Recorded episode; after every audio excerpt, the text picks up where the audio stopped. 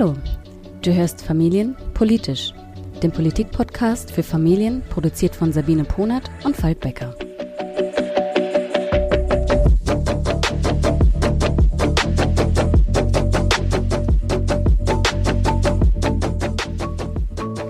Hallo Sabine. Hi. Herzlich willkommen aus dem Risikogebiet. Da sind wir mittendrin, da haben wir auch schon eines unserer Themen äh, für heute klar benannt. Äh, herzlich willkommen an alle Zuhörerinnen. Ähm, wir möchten mit euch diese Woche wieder über drei Themen sprechen. Zum einen jährt sich heute der Jahrestag des antisemitischen Anschlags in, in Halle. Darüber möchten wir mit euch sprechen. Da haben wir euch auch ein paar O-Töne von der Amadeus Antonio Stiftung mitgebracht. Zum zweiten wollen wir über den Rechtsanspruch auf Homeoffice äh, sprechen, den das Bundesministerium für Arbeit und Soziales einbringen wollte. Und zum dritten, wie schon genannt, das Dauerbrenner-Thema Corona. Ja. Genau, aber anfangen würden wir heute tatsächlich gerne mit einem für uns beiden persönlich sehr, sehr wichtigen ähm, Thema und ähm, ja, es ist nicht nur ein Thema, es ist quasi ein Dauerzustand leider, und zwar äh, dem Antisemitismus hierzulande. Ähm, dazu vielleicht noch mal ein Hintergrund. Äh, heute ist Freitag, der 9.10.2020, vor einem Jahr, vor genau einem Jahr, fast sogar genau um die Uhrzeit jetzt, wir haben jetzt mittags um halb eins, hat ein schwer bewaffneter Mann versucht, in die Synagoge in Halle einzudringen das ist ihm nicht gelungen, nicht wegen äh, Polizeischutz oder ähnlichem, sondern wegen einer schweren Tür, die die Menschen dort dann geschützt hat. Aber er ist dann äh, im Anschluss da, darauf übergegangen, einfach äh, jemand anderen anzugreifen. Der hat eine 40 Jahre alte Passantin äh, getötet tatsächlich, ist dann äh, zu einem nahegelegenen Dönerimbiss äh, und hat dort dann einen 20-jährigen Mann ebenfalls getötet. Und ähm, in dieser Woche wiederum ähm, gab es einen fürchterlichen Angriff vor einer Hamburger Synagoge auf einen jüdischen Studenten. Ähm, da hat ein Mann den äh, Studenten, der gerade aus der Synagoge wohl kam, mit einer Schaufel schwerst verletzt. Ähm, ging es wieder los äh, mit den üblichen und muss ich leider so zynisch auch sagen, mit den üblichen Einzeltäter-Aussagen. Es wird ja dann immer gerne gesagt, es waren psychisch verwirrte Einzeltäter. Ähm, das hat mich sehr aufgeregt, weil, weil ich die, finde, dass diese Einzeltäter-Theorie immer sehr relativiert und ich finde, dass ja ganz klar die Angriffe damals vor einem Jahr in Halle und auch jetzt in Hamburg eben auf jüdische Mitbürgerinnen und Mitbürger gerichtet waren und nicht irgendwie verwirrt in eine Menge wahllos äh, hineingeschahen. Jedenfalls finde ich dieses Thema so überwältigend und groß und ja auch wichtig, gerade für uns hier in Deutschland, dass wir uns gedacht haben, wir fragen tatsächlich jetzt mal jemanden, der sich wirklich gut auskennt und haben Kontakt gesucht zur Amadeo Antonio Stiftung und haben dann dort mit Nikolas Lelle gesprochen. Nikolas Lelle leitet die Projektwochen gegen Antisemitismus und wir durften ihm dann vier Fragen stellen und die erste Frage war, was uns interessiert hat, was können wir denn eigentlich als Familien gegen Rassismus und Antisemitismus tun? Ähm, aus der Forschung weiß man, dass Verschwörungsgläubige vor allem dann zugänglich sind oder noch zugänglich sind, wenn sie ein emotionales Verhältnis zu der Person haben, die die Verschwörungserzählung in Frage stellt. Das ist in dem Fall jetzt ja gerade mit Blick auf die Familie vielleicht ein Vorteil oder im Blick auf den Freundeskreis, weil es der Ort sein kann, an dem man diesen Verschwörungserzählungen was entgegensetzen kann, wo man Zweifel sehen kann, wo man mit Gegenrede vielleicht noch durchdringt, indem man die Quellen hinterfragt, indem man die Fakten widerlegt, also die Fake-Fakten widerlegt, auf denen diese Verschwörungserzählung beruht. Das heißt, die Familie ist nicht nur der Ort heute und der Freundinnenkreis sowieso nicht, sind nicht nur der Ort, an dem Verschwörungstheorien, Verschwörungsmythen virulent sind, sondern eben auch ein Ort, in dem Gegenrede passieren muss, in dem man sich diesen Mythen stellen muss und klar machen muss, was eine rote Linie ist, bis hierhin und nicht weiter, äh, bevor Rassismus und Antisemitismus zu einer noch größeren Gefahr werden, als sie eh schon sind. Ja, das ist sicherlich einmal schon echt ein wichtiger Hinweis, sich einfach auch innerhalb der Familie, innerhalb des Freundeskreises zu, zu stellen, der Diskussion zu stellen. Ich habe aber dann nochmal weitergefragt auch, ähm, was ist denn, wenn man Kinder hat? Wie spricht man denn mit Kindern am besten über das nicht ganz einfache Thema, wenn man so will. Ich glaube, insbesondere im Kontext Antisemitismus und Familie halte ich es für notwendig, dass man über die deutsche Geschichte spricht. Der Nationalsozialismus zeigt, wohin der Antisemitismus führt, wenn er zu staatlichen Doktrin wird, wenn er nicht aufgehalten wird. Er führt nämlich zur Vernichtung von Menschen, zur Vernichtung von Jüdinnen und Juden. Abseits davon halte ich es für notwendig, dass man Kindern und Jugendlichen nicht vermittelt, es gäbe das Normale und dann gäbe es Dinge, die unnormal seien, abnormal, sondern dass man Kindern klar macht, dass diese Normalität, die man kennt im Alltag, immer auch eine gemachte ist. Es ist die Normalität der Mehrheitsgesellschaft. Es ist eine Normalität, die von Minderheiten äh, in dieser Gesellschaft nichts weiß, nichts wissen will, deren Lebensrealitäten nicht akzeptieren will. Das heißt, die Normalität ist nicht als Normalität zu vermitteln, sondern immer zu benennen als etwas, was auch gemacht wird. Das heißt andersrum, Vielfalt muss sichtbar gemacht werden. Man muss deutlich machen, wir leben so, viele andere leben anders und die haben gute Gründe dafür. Mit diesem Vielfalt sichtbar machen muss man auch Marginalisierungen aufzeigen, Diskriminierungen aufzeigen. Und ich glaube, das ist auch was, was man gerade im Verhältnis zum eigenen Kind nochmal sehr deutlich machen kann. Vielfalt sichtbar machen ist eigentlich wirklich ein schönes Stichwort und Falk und ich werden gleich im Anschluss auch nochmal drauf eingehen. Ich habe aber Nikolas Lelle nochmal gefragt, was ist denn gerade vielleicht auch mit älteren Kindern oder Jugendlichen? Wie geht man denn vielleicht auch mit einem historischen Erbe in der Familie um? Viele glauben, das zeigen Studien, dass ihre Großeltern oder Urgroßeltern Jüdinnen und Juden geholfen hätten. Dass sie im Widerstand gewesen wären, dass sie etwas getan hätten. Gleichzeitig weiß man, dass nur ein Bruchteil der deutschen Bevölkerung damals tatsächlich im Widerstand war, tatsächlich Jüdinnen und Juden gerettet hat. Das heißt also, hier gibt es eine Diskrepanz. Das Selbstbild der Familie, die geholfen hat, trifft auf die Fakten, dass nur ein Bruchteil geholfen hat. Viele dieser Menschen, die glauben, ihre Vorfahren hätten geholfen, glauben die Unwahrheit. Hier kann es wichtig sein, dass man in, der, in die Familiengeschichte auch einfach mal sich reingräbt, mal schaut, wo haben meine Großeltern, Urgroßeltern denn zu der Zeit gelebt? Was haben sie getan? Inwiefern äh, waren sie verstrickt? Waren sie äh, engagiert im Dritten Reich? Waren sie engagiert im Nationalsozialismus? Vielleicht leben die Urgroßeltern ja auch noch und man kann sie fragen, kann sie ähm, versuchen zur Rede zu stellen.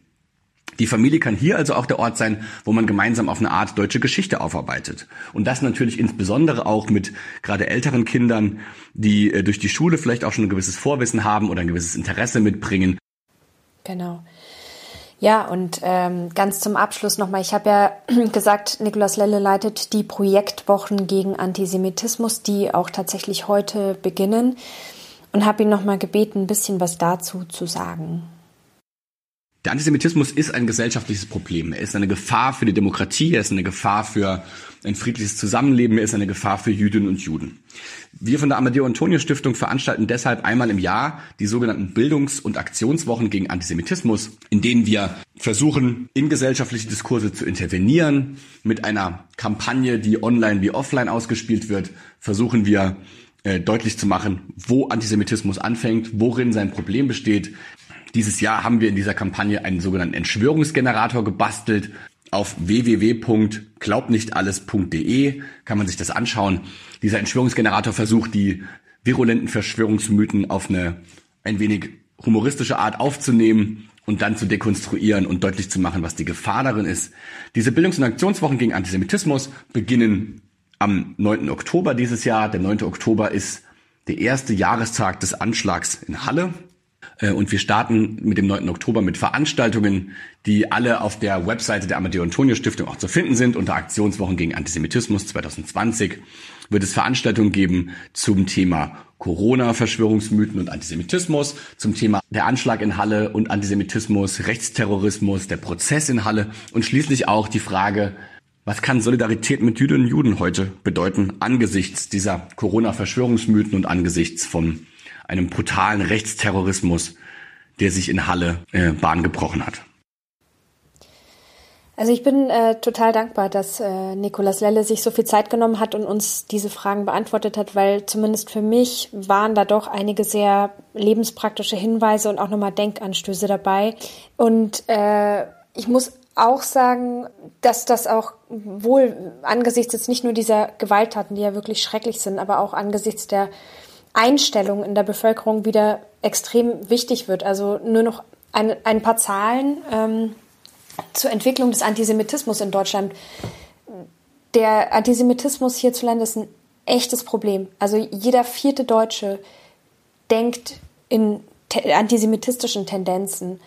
Und von diesen sind 41 Prozent äh, der Überzeugung, man würde über so viel über den Holocaust sprechen. Wie ging es dir mit den Statements von Nikolas Lellefalk? Ich ähm, würde das ganz gern noch ergänzen, um, um ein, zwei Hinweise. Ich bin ja immer ein großer Fan, ähm, gerade mit Kindern, Wissen und, und, und auch Geschichten äh, mit Büchern zu vermitteln. Und ähm, ich möchte jetzt mal äh, unbezahlte, unbeauftragte Werbung machen für äh, einen Online-Shop, der mir sehr am Herzen liegt. Und zwar heißt der Tebalu. Der wird von zwei Frauen äh, geführt, denen ich auch schon ein paar Mal persönlich gesprochen habe und die sich auch über ihren Instagram-Kanal sehr, sehr stark ähm, dafür einsetzen, dass man ja Vielfältigkeit in, in die Kinderzimmer bringt, wie äh, der Nikolas das eben auch schon benannt hat, ne? die, das, das Anderssein zum Normalen ähm, zu machen, Kindern zu verstehen zu geben, dass die Art und Weise, wie man selbst lebt, eben nur eine der möglichen Arten und Weisen ist, wie man leben kann. Und ähm, dass es da ganz, ganz viele verschiedene gibt und dass die eben alle normal sind. Ne? Dass, dass, die, ja. dass, dass alle Lebensweisen äh, normal sind ähm, und dass man andere äh, eben nicht abwertet. Und da möchte ich eben auf zwei, auf zwei Punkte ganz besonders verweisen. Ähm, bei Tebalu findet ihr einen Beitrag zum Thema vielfältige Kinderbücher zum Thema äh, Judentum. Sind auch ganz explizit Bücher, die sich eben nicht nur mit dem Thema Antisemitismus befassen, also sozusagen von der Gewalt und von der äh, Hassschiene äh, kommen, sondern überhaupt erstmal Kindern begreiflich machen, was ist denn das Judentum? Mhm. Und zum anderen, ähm, genau wie das Thema Antisemitismus, Antisemitismus ist natürlich auch das Thema Rassismus ein, ein ganz großes. Und ähm, da gibt es auch zwei sehr, sehr äh, gute Beiträge, die sich mit den Themen befassen. Soll ich mit meinem Kind über Rassismus sprechen und wie kann ich mit meinem Kind über Rassismus sprechen, ähm, den ich sehr, sehr viel ähm, selbst mitgenommen habe. Hm. Vielleicht nochmal zum, zum Thema Antisemitismus. Also das ist ja ein Thema, was man gerade mit kleinen Kindern, ne, unser größter ist vier, da kommt man wirklich sehr nicht unbedingt damit in Berührung. Ähm, aber das geht vielleicht gerade erst so los. Genau. Ich finde es voll schwer, ja. Mhm. Aber ein Punkt, an dem man in, gerade in Berlin eben viele Anknüpfungspunkte dafür findet, ähm, sind meines Erachtens die Stolpersteine, die man in der Stadt mhm. findet. Ne? Ähm, irgendwann im letzten Jahr waren wir mit dem mit dem Fahrrad, als wir kleiner waren, mit dem Fahrrad unterwegs und wir sind irgendwie spazieren gewesen und dann ähm, auf den Stolpersteinen äh, lagen dann lagen dann Blumen und standen Kerzen und dadurch äh, ist auch so ein bisschen die Aufmerksamkeit darauf gelenkt worden und dann hat unser Sohn eben gefragt, ne, was ist das und ja. Warum, warum ist das hier? Und, und dann mit den Kindern drüber zu sprechen und ihnen zu erklären, dass diese Stolpersteine eben Mahnmale sind dafür, dass in, in den Häusern oder in den Straßen oder an den Städten, an denen diese Stolpersteine verlegt sind, Menschen gewohnt haben, die dem Holocaust zum Opfer gefallen sind, ähm, öffnet denen auch die Augen. Ne? Also mein Sohn hat. Also hattest du das Gefühl, der hat das so ähm, verstanden? Naja, ich glaube, er hat, ich glaube, er hat nicht vollumfänglich natürlich verstanden, dass ja, äh, sechs Millionen Juden ähm, im Zweiten Weltkrieg umgebracht worden sind. Aber was er verstanden hat, ist, wofür dieser Stolperstein steht. Ne? Und jedes Mal, wenn wir einen Stolperstein sehen oder wenn wir irgendwo vorbeikommen und, und, und er sieht die und er hält auch danach Ausschau, dann, dann sprechen wir wieder darüber. Ne? Dann fragt er mich, ähm, ob da auch ja. jemand gelebt hat ähm, und dann sprechen wir drüber, dann lese ich ihm vielleicht vor, wie die, wie die Menschen hießen und ähm, so kann man schon auch bei Kleinkindern, glaube ich, eine gewisse äh, zumindest eine, eine gewisse Wahrnehmung für, für Geschichte und damit am Ende auch ähm, gegen Antisemitismus ähm, hm. mitgeben. Mitgeben, ja. genau. Ja. Das finde ich toll. Also und finde ich auch gut, ja. Ja, ich hoffe, wir haben jetzt auch echt ein paar, auch für euch vielleicht, ihr Zuhörerinnen und Zuhörer, ein paar ähm, ja, Hinweise, Tipps, ähm, ja, Ideen nochmal jetzt mitgegeben, wie man mit diesem wichtigen Thema in der Familie speziell umgehen kann. Ähm, ja, war, war, war uns, glaube ich, beiden jetzt heute einfach sehr wichtig. Deswegen auch ein bisschen mehr Platz für so ein großes Thema. Genau. Die die Links, die Nikolas angesprochen hat oder der Online-Shop, über den ich jetzt gerade gesprochen habe, werden wir euch auch in den, in Show Notes verlinken. Ähm, ihr solltet die dann in den Podcast-Portalen finden. Auf unserer Webseite findet ihr auf jeden Fall einen Beitrag zu jedem Podcast, äh, in dem diese Links dann auch ähm, ersichtlich sind und wo ihr euch dann nochmal ein paar weiterführende Informationen abholen könnt. Ja, ähm, dann, man findet keinen geeigneten und passenden Übergang, das Nein. muss man jetzt mal ganz klar sagen. Wir haben aber trotzdem uns zwei Themen heute noch ähm, aufgeschrieben, die uns ähm, auch bedeutsam erschienen im familienpolitischen Kontext. Und äh, das nächste auf unserer Liste, was wir gerne besprechen wollten, war das Recht auf Homeoffice. Genau, also sehr, sehr viele, ähm, äh, vor allem auch Eltern, haben ja sicherlich in den letzten Monaten ähm, hin und wieder im Homeoffice gearbeitet. Ähm, einfach Corona-bedingt, Pandemie-bedingt. Nicht, weil der Arbeitgeber es gern wollte oder vielleicht auch gar nicht, weil ihr es gern wolltet, sondern einfach, weil es sein musste. Und man sagt ja immer, ja, alles, alles Schlechte hat auch sein Gutes. Und für viele war es tatsächlich so, dass was Gutes, was man aus der, aus der Pandemie mitnehmen kann, ist, dass Homeoffice äh, durchaus ein Thema ist, welches für viele Menschen gut funktioniert, welches offensichtlich auch für Unternehmen gut äh, funktioniert.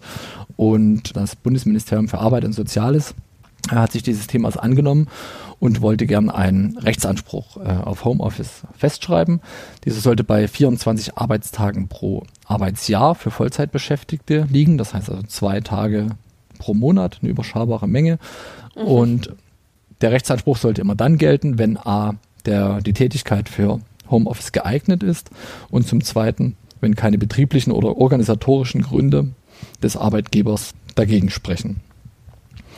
Es ist nicht dazu gekommen. Ähm, das Kanzleramt hat sich dagegen gestellt und mit Verweis auf den Koalitionsvertrag eben gesagt, ein Rechtsanspruch auf Homeoffice ist nicht vorgesehen, es ist nur ein Auskunftsanspruch für Arbeitnehmer vorgesehen. Das heißt, man soll den Rechtsanspruch bekommen, beim Arbeitgeber nachfragen zu dürfen, ob man denn Homeoffice machen dürfe. So habe ich es jetzt verstanden. Vielen lieben Dank dafür. Die Frage ist, also und auch deshalb eine neutrale Wertung, weil für mich gar nicht klar ist, ob dieses Gesetz mit dem Rechtsanspruch auf Homeoffice irgendwas bewirkt hätte. Was ist denn hm. deine Meinung dazu, Sabine? Ja, witzigerweise, ich bin genau auch an dieser Zahl, ich glaube 24 Tage hattest du gesagt, gell? Ja, pro Jahr. Ja, daran bin ich so ein bisschen hängen geblieben, ehrlicherweise, weil ich mir gedacht habe, oh, das Recht auf zwei Tage im Monat, Homeoffice, wow. Jetzt mal lebenspraktisch gesprochen, wenn ich tatsächlich, wenn mein Arbeitgeber mir zu Hause einen Arbeitsplatz einrichtet, also wenn ich, wenn das nicht an mir selber hängen bleibt, sondern wenn mein Arbeitgeber das macht, wieso denn dann eigentlich nur zwei Tage im Monat? Hast du da irgendwie, also ich habe da keine Begründung zugefunden. Vielleicht war das so ein hasenfüßiges Herantasten, um jetzt mal doch eine Meinung reinzubringen. Ja, ich glaube, es liegt, ich glaube, es liegt tatsächlich daran, ne, dass man die Arbeitgeber da auch nicht direkt vor den Kopf stoßen wollte und sagen wollte, 50 Prozent äh, der Arbeitszeit darf dann im Homeoffice verbracht werden, wenn das möglich ist, sondern dass man sagt, mhm. naja, so ein niederschwelliges äh, Herantasten und eben leider auch ein Herantasten, welches sich halt tatsächlich nur auf diesen Anspruch auf das Homeoffice ähm, bezogen hat. Ne? Die, ja. die Kritik daran, ähm, also die Kritik gab es ja in, aus beiden Richtungen. Es gab Kritik zum einen, 24 Tage sind viel zu wenig ähm, und zum anderen, das Gesetz muss, darf überhaupt nicht sein, weil das erhöht nur die Bürokratie mh, hm, für die Unternehmen und den Aufwand und am Ende hat niemand was davon. Ja. Ich glaube, dass die gesellschaftliche Entwicklung da die Gesetzeslage äh, überholen wird und dass einfach auch ganz viele ArbeitnehmerInnen äh, in Zukunft bei der Jobauswahl auch ganz klar darauf achten werden und dass dadurch ArbeitgeberInnen auch dazu gezwungen werden, diesen Pluspunkt äh, für ihre eigene ja, für ihre eigene Reputation ähm, einfach anzubieten, für die Attraktivität so, ja, äh, des Arbeitsplatzes anzubieten. Ja, und damit ähm, glaube ich, dass es diesen, dass es diesen Rechtsanspruch ähm, schlussendlich nicht, äh, nicht nötig sein wird. Ne? Ich habe jetzt, also ich arbeite seit Jahren ähm, im Homeoffice eigentlich immer so viel ich so viel ich will und ähm, da hat es nie einen Rechtsanspruch dafür gebraucht. Das ist einfach üblich in den in, in, dem Job, den ich tue und auch in der Branche, ähm, in der ich bin. Und ich glaube, dass sich das ausweiten wird und dass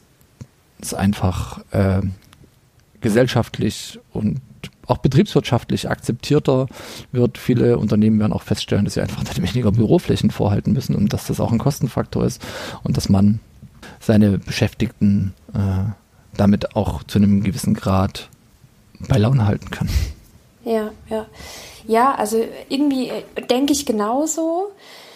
Irgendwie hätte ich mir halt erhofft, wenn jetzt schon so ein Aufschlag kommt, dass der halt groß wird, dass man sagt, jetzt jetzt macht man das so. Jetzt haben erstmal grundsätzlich alle ein Recht auf Homeoffice, weil du hast zwar recht, wenn dringende betriebliche Gründe dagegen sprechen, kann man das immer noch irgendwie abwiegeln.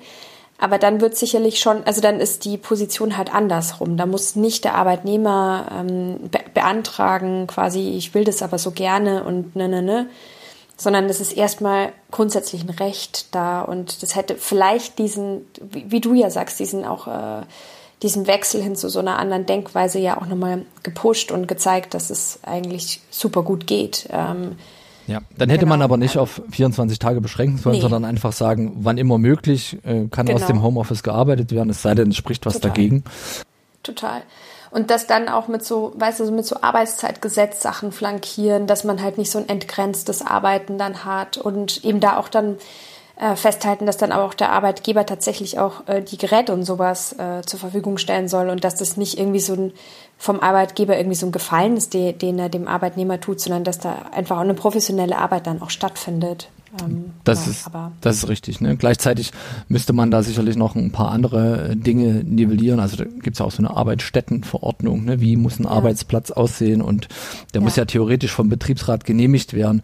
Die Frage ist, ob im Homeoffice tatsächlich äh, der Betriebsrat meinen Arbeitsplatz genehmigen muss oder ob man nicht in einer gewissen Weise auch ein bisschen Eigenverantwortung an eine ja. Arbeitnehmerin ähm, übergeben kann genau. und wirklich noch sozusagen da die, ja, die dann doch etwas angestaubten ähm, Vorschriften tatsächlich noch Anwendung finden müssen. Also eine Kombination aus alledem würde sicherlich Sinn machen, aber so als Einzelmaßnahme ähm, aus meiner Sicht ja. nicht zielführend. Aber weißt du was? Vielleicht ist es einfach so ein Aufschlag, der jetzt zwar ja leider, äh, es sei denn, es gibt noch mal irgendwie eine Überraschung oder so, aber der ist jetzt erstmal wieder in der Schublade verschwunden. Mhm. Aber ähm, vielleicht ist es sowas, was man schon mal für den nahenden Bundestagswahlkampf im Hinterkopf behalten kann, weil ich könnte mir vorstellen, dass da das dann noch mal auch Thema wird. Ja, ähm, das, wir werden sehen. Das glaube ich auch. Ja. Mhm. Genau. Sollen wir äh, noch unser drittes und letztes Thema anreißen? Unbedingt. Ja, weil äh, es ja auch tatsächlich eines der, der, der Themen, die uns übermäßig beschäftigen und auch euch, wie wir wissen, wir haben ja mal äh, in den Stories abgefragt, äh, die Corona-Zahlen steigen, wie geht es euch damit? Die meisten sehen dem mit Sorge entgegen. Wir haben dann nicht mehr genau spezifiziert, ob es gesundheitliche Sorgen sind oder ob euch Sorgen darüber macht, dass wieder die Kinder zu Hause bleiben und nicht mehr betreut werden können. Wir haben aber auch äh, Feedback bekommen und eben ein bisschen auch die, so ein verärgertes Gefühl gespiegelt bekommen, dass äh, immer zuerst, wenn die Zahlen steigen, gefühlt auf die Kinder und Jugendlichen geschaut würde und dass da halt dann so eine Diskrepanz ist zwischen dem, was wir letzte Woche eigentlich besprochen haben. Also letzte Woche haben wir gesagt, so, dass viele Politikerinnen und Politiker, auch Merkel, jetzt ja gesagt haben, Kitas und Schulen sollen so lange wie möglich offen bleiben. Ähm, und das jetzt Priorität neben der Wirtschaft und so. Aber tatsächlich ist es jetzt auch so tagesaktuell, ähm, die Zahlen steigen an. Ich glaube 4500 Neuinfektionen ja. ähm, haben wir zu heute. Und in den Schlagzeilen jetzt für Berlin auf jeden Fall äh, liest man sofort wieder davon, wie an den Schulen damit umgegangen werden könnte. Ähm, dass man vielleicht so eine Art Schichtmodell jetzt macht an Berliner Schulen, dass dann die eine Hälfte vormittags lernt, die andere Hälfte nachmittags. Ähm, dann vor einiger Zeit äh, hat Anja Karliczek, äh, unsere Bundesbildungsministerin, sich geäußert und meinte, hm, es soll zwar so lange wie möglich äh, Präsenzunterricht geben, aber wenn die Infektionswelle Fahrt aufnimmt, solle man doch ähm, die schwächeren SchülerInnen, also die ja, die sollte man dann in der Schule beschulen und die leistungsstarken zu Hause, weil die packen das dann schon und so. Genau, also die Schule und auch die Kita sind sofort wieder in aller Munde. Und deswegen verstehe ich diesen Ärger und dieses Gefühl. Ähm, und wir wollten einfach jetzt dem auch nochmal einen Platz geben und nochmal einen Raum geben, diese neuesten Nachrichten zu diskutieren. Falk, ich wollte gerne auch mal hören, was, was deine Gedanken dazu sind. Ja, also ich glaube ja, dass tatsächlich diese Vorschläge, hm, die man da macht äh, bezüglich der Schulen, dass die sollen ja schon dazu dienen, dass man den Lehrbetrieb, solange es geht, aufrechterhalten kann. Ich bin mir total sicher, dass ganz viele drüber fluchen werden, wenn es eine Zweiteilung gibt und es wird äh, eine Frühschicht und eine Spätschicht geben. Aber der Schulbetrieb würde damit aufrechterhalten werden ja. können unter ähm, Reduzierung von Gruppengrößen, Klassengrößen. Auch das andere Thema, ähm, dass man sagt, wenn es tatsächlich dazu kommt, dass man Klassengrößen reduzieren muss, dann wollen wir lieber die, die ja vielleicht ohnehin bildungstechnisch bisher benachteiligt sind, weil ihnen ohnehin die Endgeräte oder die Zugänge fehlen oder weil ihnen noch einfach, ähm, ja, weil ihnen einfach so ein bisschen der, der Bildungszugang zu Hause fehlt, ähm, dass man die versucht in der Schule zu behalten und alle anderen, bei denen das Homeschooling im ersten ja, im ersten, äh, in der ersten Phase von Corona schon ganz gut funktioniert hat, dass man die dann hm, lieber wieder nach Hause schickt und wieder diesem Homeschooling aussetzt. Ähm, auch da werden sich Eltern benachteiligt fühlen. Gleichzeitig glaube ich aber, dass das ein gangbarer Weg sein kann, weil wenn man Schule aufrechterhalten will und wenn man versuchen will, Bildungschancen für alle möglichst gleich zu erhalten oder möglichst allen gerechte Bildungschancen zu geben, dann kann das aus meiner Sicht ein Weg sein, der sicherlich temporär begrenzt sein muss, aber der gangbar ist, um Schulen offen zu halten. Ja. Hm. Ja, also zum, zum Teil sehe ich es genauso, muss ich sagen. Also ich habe auch dann gedacht, bei dieser, bei diesem Vorschlag der, der Taktung, jetzt eine Hälfte vormittags, eine nachmittags, so ja, ist natürlich nicht cool, ähm, zerwirft den Alltag, äh, zerwürfelt den Alltag, den Arbeitsalltag und so. Das wird sicherlich äh, nicht zu Begeisterungsstürmen äh, äh, führen, aber wenn es dazu führt, dass die Kinder länger beschult werden können insgesamt, dann ist es natürlich vielleicht einfach mal so äh, ein Einschritt, den man in Kauf nehmen muss. Fragezeichen. Ich habe da noch nicht meine abgeschlossene Meinung, aber ich würde auch sagen, das ist auf jeden Fall mal besser, als irgendwie die Schulen dicht zu machen. Ich habe äh, vor kurzem in der, ähm, ich weiß nicht, ob du davon gehört hast, da muss ich vielleicht noch mal einmal ausholen. Es gibt eine Berliner Corona-Schulstudie. Ähm, die startete jetzt schon vor äh, ein paar Wochen. Es soll jetzt ein Jahr lang in Berliner Schulen und Kitas äh, regelmäßig quasi getestet werden und dann soll geguckt werden, sind, wie ansteckend die Kinder auch sind. Und da gab es jetzt ein erstes Zwischenergebnis. Ähm, und wenn man dem glaubt, also ich, mich hat es sogar ein bisschen überrascht, dass es so drastisch ist, aber das Spandauer Gesundheitsamt hat sich geäußert, dass die ähm, genau, dass es eigentlich immer nur um Einzelfallmeldungen geht und dass es bis jetzt noch nicht aufgetreten ist, dass in den Bildungseinrichtungen selbst die Kinder sich untereinander angesteckt haben.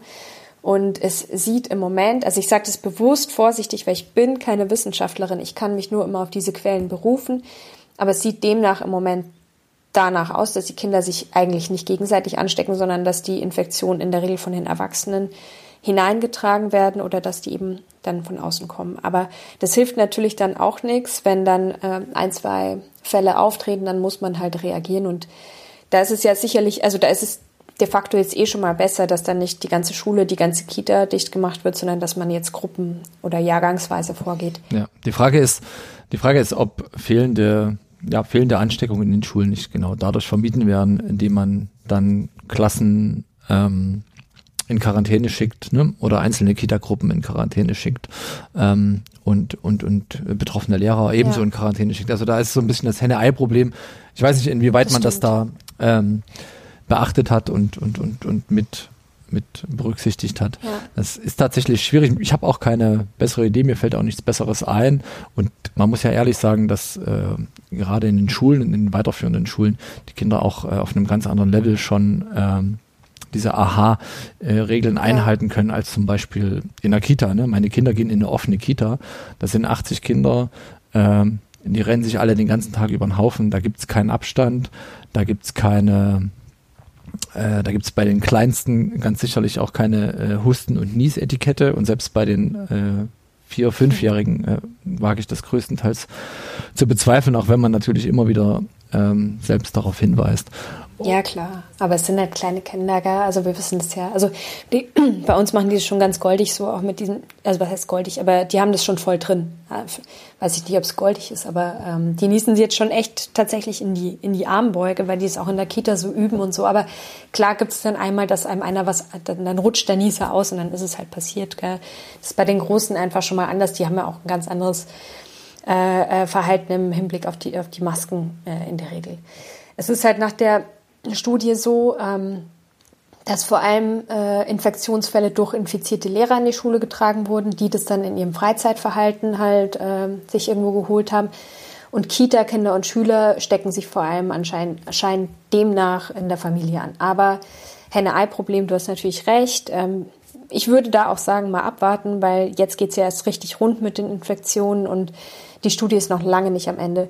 Ich wollte es nur an der Stelle mal einwerfen, weil es ja doch ein bisschen diesen Superspreader-Vorwurf ähm, äh, rausnehmen sollte. Das, Schule und Kita haben sich nicht als Superspreading-Events erwiesen. Das kann man auf jeden Fall schon mal festhalten und da gab es ja ganz andere Befürchtungen. Ja. Was ich aber noch zu, zu Kalicek sagen wollte, ähm, da ist es meiner Meinung nach ein bisschen jetzt anders gelagert. Also grundsätzlich zu sagen, die äh, Kinder eben zu trennen, so wie zum Beispiel Berlin das vorgeschlagen hat und dann in zwei Gruppen aufzuteilen, die dann jeweils beschult werden, damit man kleinere Gruppen hat, ähm, ist das eine.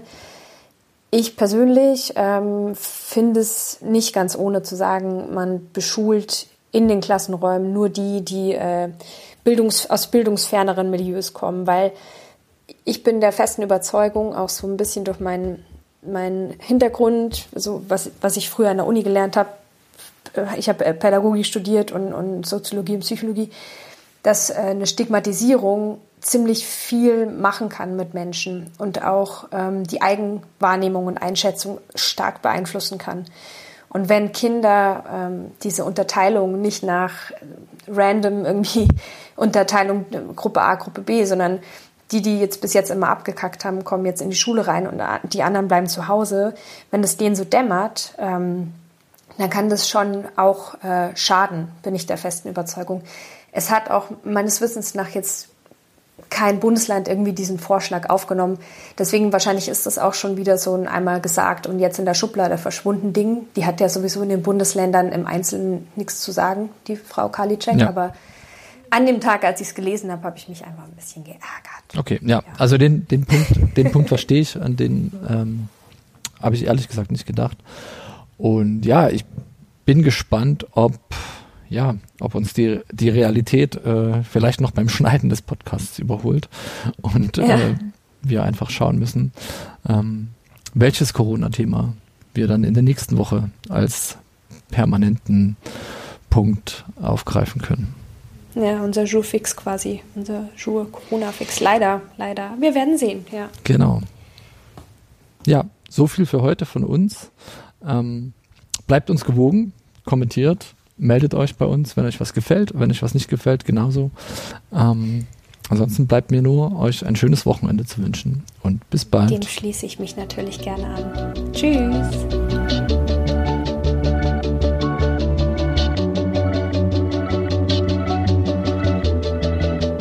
Danke fürs Zuhören. Wir lieben Feedback. Am liebsten per Mail an info@familienpolitisch.de oder über Instagram. Bis zum nächsten Mal.